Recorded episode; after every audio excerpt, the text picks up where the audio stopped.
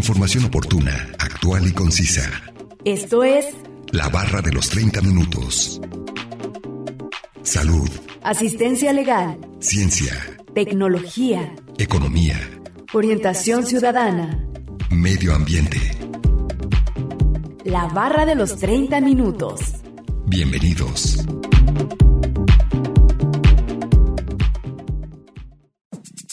Para obtener los biocombustibles se transforma en biomasa, una materia de origen orgánico, vegetal o animal, a través de procesos mecánicos, termoquímicos y biológicos. Así, en función de la procedencia de la materia prima de la que provengan los biocombustibles y de los procesos que se han utilizado para obtenerlos, se clasifican en biocombustibles de primera generación, de segunda generación o avanzados, de tercera generación y biocombustibles de cuarta generación. Bienvenidos sean todos ustedes a la barra de los 30 minutos. Los saluda Nancy Valenzuela es un placer que nos sintonicen en el 104.7 de FM o en la página de internet udgtv.com diagonal radio udg diagonal colotlán. El día de hoy hablaremos acerca de los biocombustibles y nos acompaña un especialista en el tema. Así que no se mueva y síganos sintonizando con este interesante tema. Comencemos a escuchar el primer fragmento de la entrevista e información adicional que hemos preparado para usted.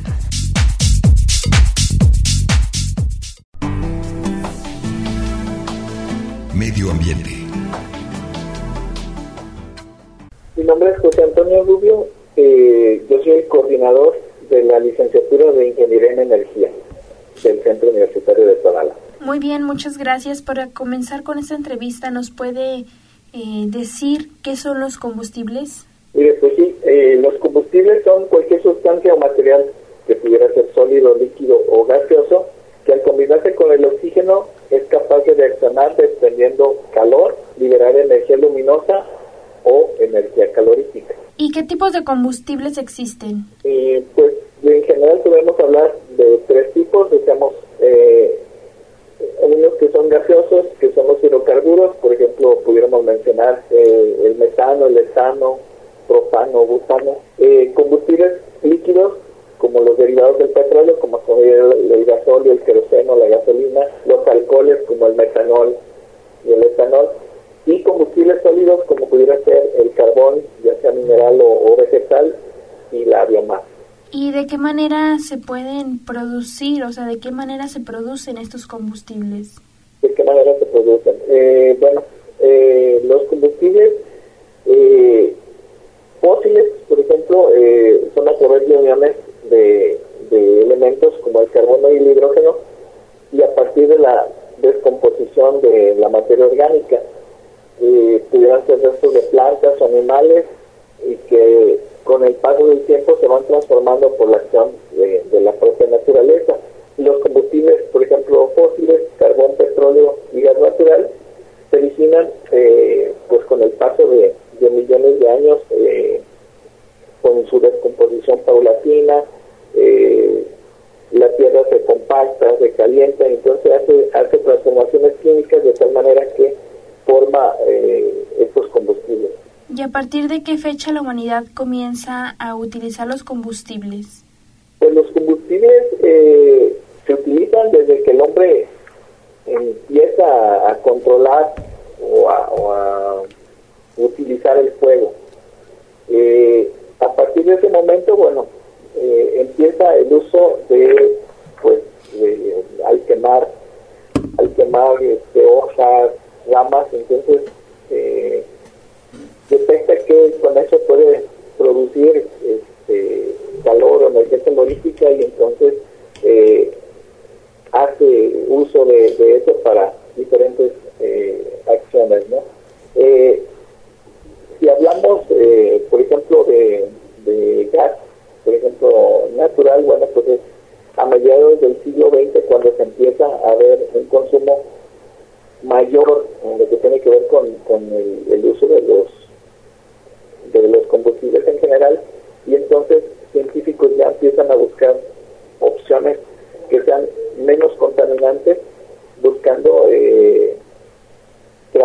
alternativas o en la implementación de soluciones eh, como por ejemplo las celdas de combustión.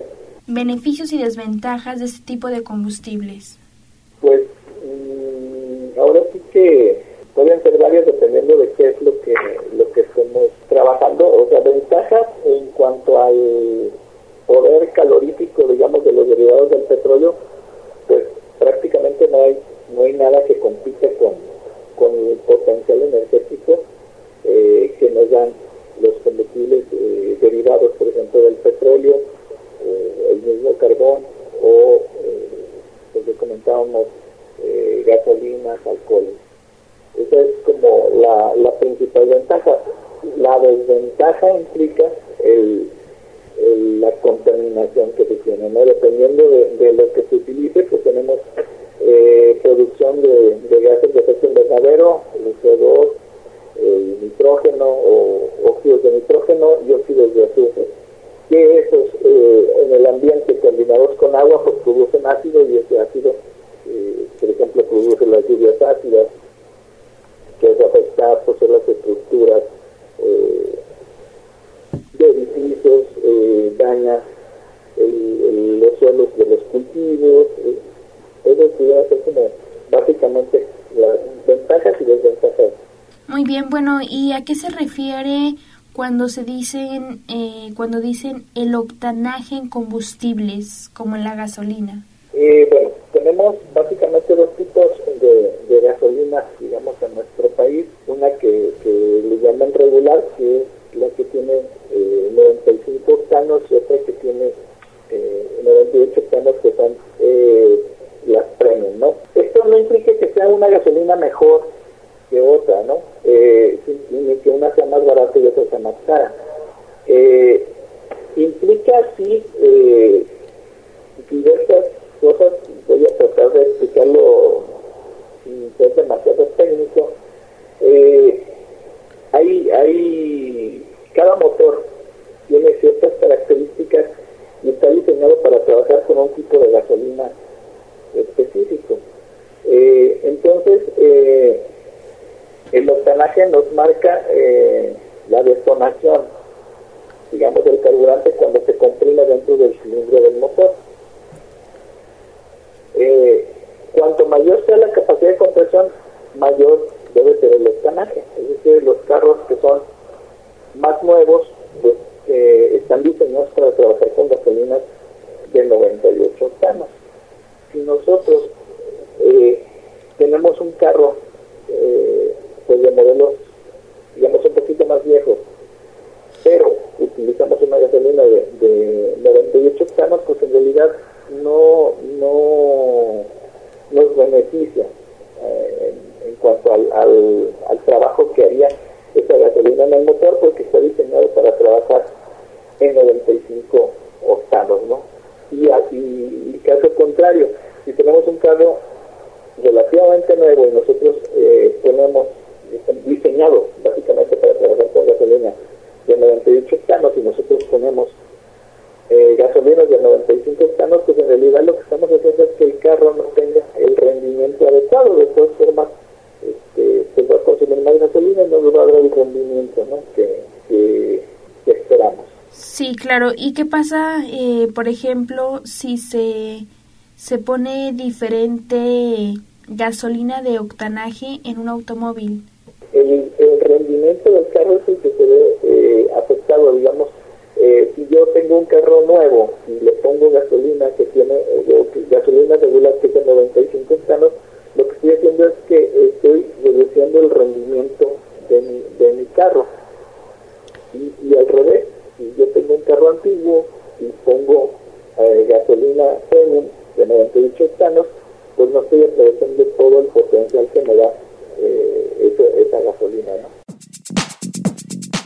olviden que nos pueden compartir sus temas de interés al 499-99, 242-33 y 800-701-9999. Además, pueden encontrarnos en Facebook como la barra de los 30 minutos. A continuación, escucharemos una cápsula informativa.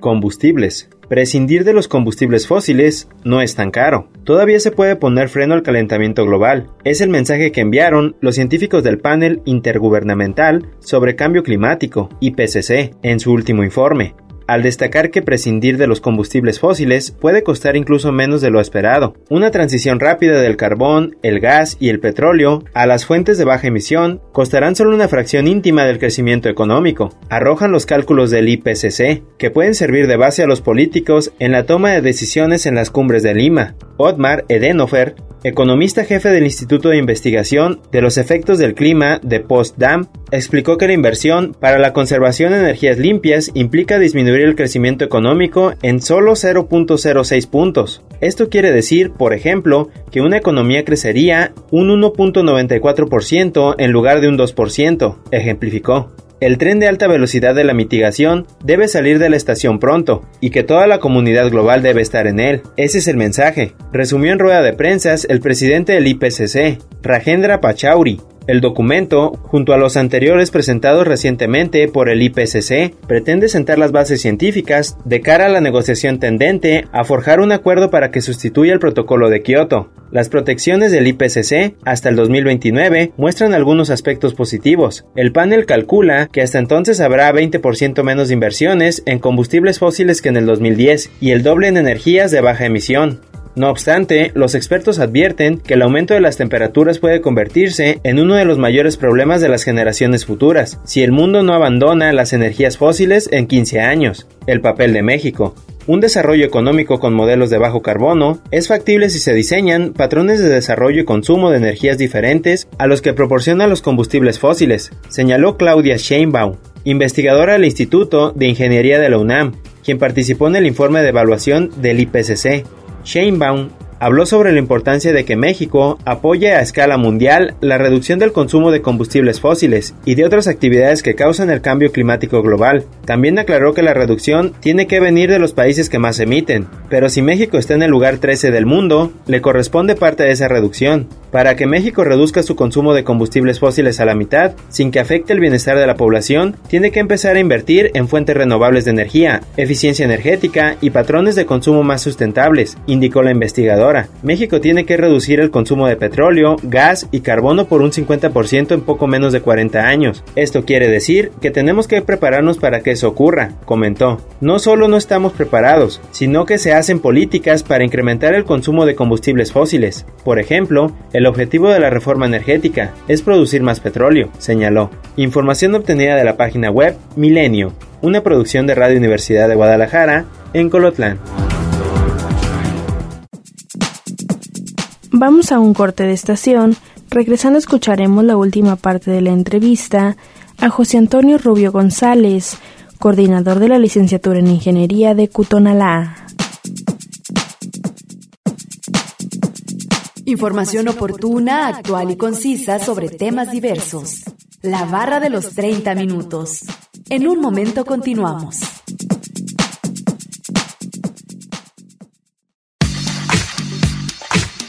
Conoce aspectos básicos de temáticas diversas. Esto es La barra de los 30 minutos. Estamos de regreso.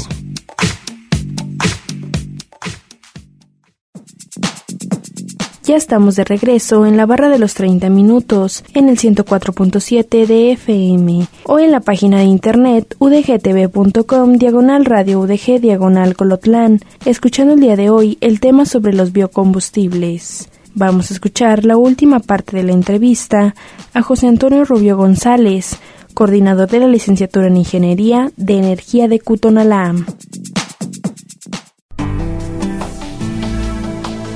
Medio ambiente. ¿Y se pueden combinar las dos? Digamos, no se ve como lo ideal, pero, pero sí, se, sí se puede combinar. Bueno, ahora díganos qué diferencia existe entre el diésel y la gasolina. Pues, eh, diferencias eh, que pudiera ser, por ejemplo, el primer, el primer punto, pues, eh, básicamente la composición, ¿no? Eh, los combustibles, eh, digamos, la composición de, de del diésel y la gasolina tiene, tiene que ver con, con la forma en la cual se refinó y, y, y los bloques en donde se obtiene. La viscosidad entre uno y otro, la gasolina es es volátil y muy inflamado, muy inflamable, y el diésel es más denso y es más aceitoso, es más pesado. Entonces esto necesita ser calentado para que eh, pueda pasar el proceso de la combustión. Y el rendimiento, el rendimiento tiene que ver también mucho con las características tanto de la composición como de la viscosidad. Eh, como el diésel es de combustión mucho más lenta eh, y la compresión del de los motores a diésel es mayor, pues entonces esto le da un mayor rendimiento a un motor de, eh, a diésel y con una menor cantidad de combustible. En el caso de, de los biocombustibles, ¿cuesta mucho producirlos? Es un poco variable poder decir eh, precios porque pues, los combustibles o los biocombustibles se tienen de diferentes eh, formas y, utilizando diferentes cosas, ¿no? Entonces, eh, si pudiéramos hablar así como de pues, fluctuante, digamos, eh, el producir un litro de, de, de biocombustible andaría por ahí de entre los 12 y, 17 pesos más o menos. Precio dependiendo, decíamos, de, eh, de qué, con base en qué se hizo la producción de, ese, de combustible, ¿no? Porque pues decimos, puede ser de grasa animal, puede ser de aceites vegetales, eh, hay muchas, muchas formas de producirlo, ¿no? Sí, claro. Bueno, ¿y qué procesos generalmente se utilizan o se emplean en la producción de los combustibles?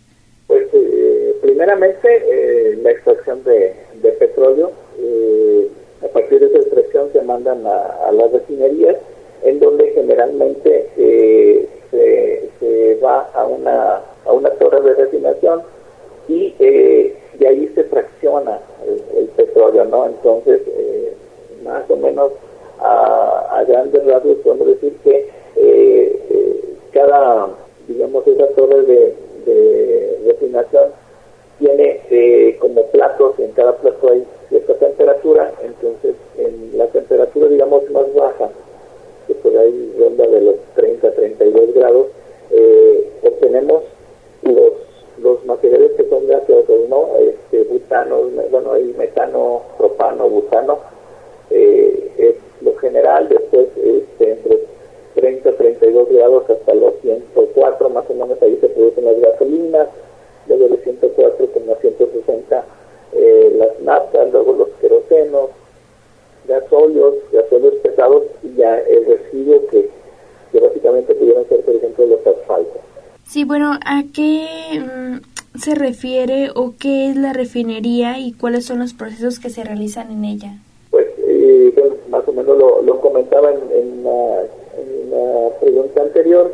Eh, bueno, la refinería pues es una planta petroquímica que, que recibe el petróleo crudo y que pues su primera parte será remover impurezas que se tengan eh, en, en, el petróleo y a través de eh, procesos, digamos, de, de, de fraccionamiento o, sí, de fraccionamiento de, de, de la, del petróleo, eh, se van obteniendo, decíamos, los gases este, que son butanos y, y gases de, de, un, vamos a decir, peso molecular menor. Luego tenemos gasolinas, las naftas, los querosenos, el gas licuado también de ahí. Eh, y esos eh, productos también tenemos etileno, por ejemplo, propileno. Y pues eh, el refinar sería como el, el, purificar ¿no? el petróleo extraído y convertirlo en, en diversos eh, productos que podamos utilizar en la industria y en el hogar. Bueno, ya nos explicó de los biocombustibles, pero la diferencia o cuál es mejor si los biocombustibles o los combustibles, cuáles son más eficientes. Bueno, si hablamos en cuestión de, de cuáles son mejores, pues eh, pudiéramos decir que si hablamos ambientalmente, los biocombustibles son mejores porque eh, producen menos emisiones al ambiente. Eh, es decir, su huella, su huella de carbono es, es mucho menor. Entonces, si nos vamos por ese lado, eh, es mejor el uso de los biocombustibles. Sin embargo, decíamos, como los procesos para obtener biocombustibles son muy diversos, eh, pues el, el, el, costo de producción es también muy cambiante.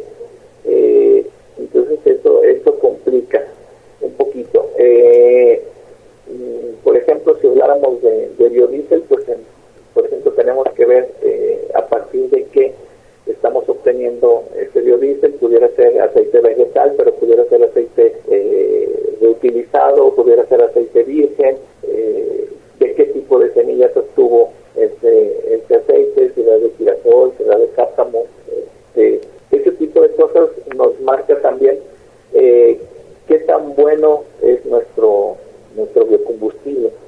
Entonces, esta parte de, digamos, el control de calidad que tuviéramos sobre esos procesos de, para obtención de biocombustible, nos diré qué tan bueno es nuestro, en este caso, nuestro biocombustible.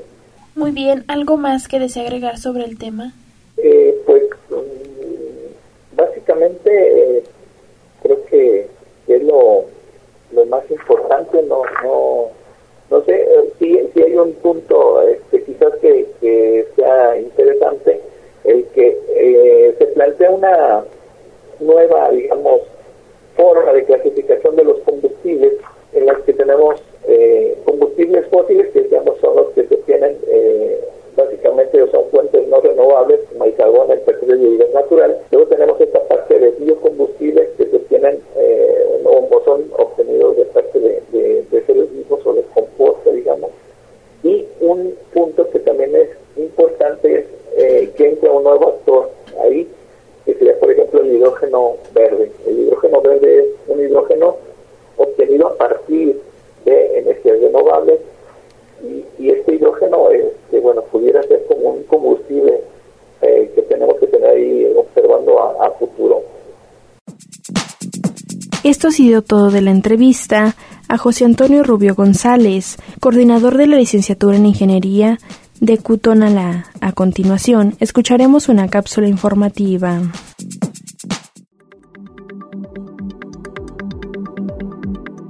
Científicos obtienen hidrógeno sin quemar combustibles fósiles. Un grupo internacional de científicos, asociados al Deep Carbon Observatory, DCO, por sus siglas en inglés, anunció el descubrimiento de un nuevo método para la producción barata de hidrógeno, sin necesidad de hidrocarburos, que pueden revolucionar el sector energético. Los científicos mencionaron que han copiado y mejorado el proceso que realiza la naturaleza para producir hidrógeno, y que han conseguido producir el elemento simplemente combinando agua con minerales a temperaturas de entre 200 y 300 grados centígrados. El proceso, descubierto por tres investigadores de la Universidad francesa, Claude Bernard Lyon, producen hidrógeno dos veces más rápido y sin el consumo de hidrocarburos que los métodos experimentales actuales. El hidrógeno está empezando a ser utilizado como combustible en automóviles que no generan dióxido de carbono, con la esperanza de que sustituya en el futuro el petróleo. La investigadora Muriel Andreani dijo que en la actualidad 95% de la producción industrial de hidrógeno se hace utilizando hidrocarburos, lo que contribuye a la emisión de gases con efecto invernadero. Lo que estamos proponiendo es un método libre de carbono, simplemente utilizando agua y minerales para el núcleo de la reacción, y para acelerarla se pueden utilizar energía solar o eólica, explicó la científica. Los investigadores utilizaron un instrumento microscópico de alta precisión, denominado celda de yunque de diamante, en el que combinaron óxido de aluminio, agua y un mineral llamado olivino. El profesor de la Universidad de Rockefeller y fundador del programa DCO, Jesse Ausubel, explicó que lo que es tremendamente interesante del descubrimiento es el papel del aluminio como catalizador de la reacción. Durante los últimos 40 años se han estado buscando catalizadores que produzcan hidrógeno y se han utilizado elementos como bromo, yodo e incluso mercurio. Este descubrimiento nos posibilita producir grandes cantidades de hidrógeno con una tecnología mucho menos complicada y un mineral muy habitual, añadió Auswell pero el trabajo de los investigadores del DCO también abre la puerta a otra fascinante posibilidad, la existencia, en el pasado o en el presente, de vida en otros planetas del sistema solar. La investigadora Isabel Daniel, que junto con Andreani y Marion Pollitt Villard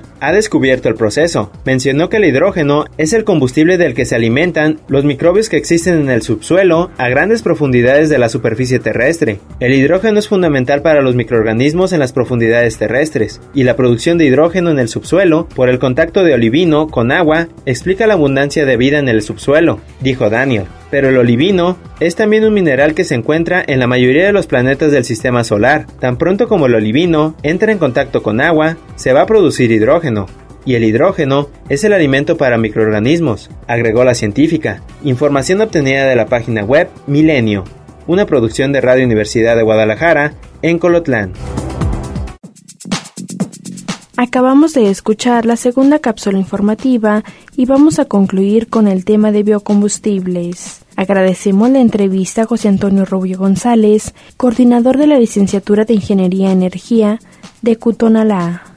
No olviden que si se perdieron algún programa pueden escucharlo o descargarlo desde udgtv.com, diagonal radio udg, diagonal colotlán. Dar clic en la opción podcast y después seleccionar la barra de los 30 minutos donde encontrará todos los temas. Sigan sintonizando y no olviden escucharnos de lunes a viernes a las 11.30 de la mañana y a las 11.30 de la noche en la retransmisión. Y los sábados no se pierda el maratón de la barra de los 30 minutos donde se pasan los cinco temas de la semana. Es un placer haber estado con ustedes. Se despide Nancy Valenzuela. Hasta la próxima. Radio Universidad de Guadalajara en Colotlán presentó La barra de los 30 minutos. Información oportuna, actual y concisa sobre temas diversos. Gracias por habernos acompañado.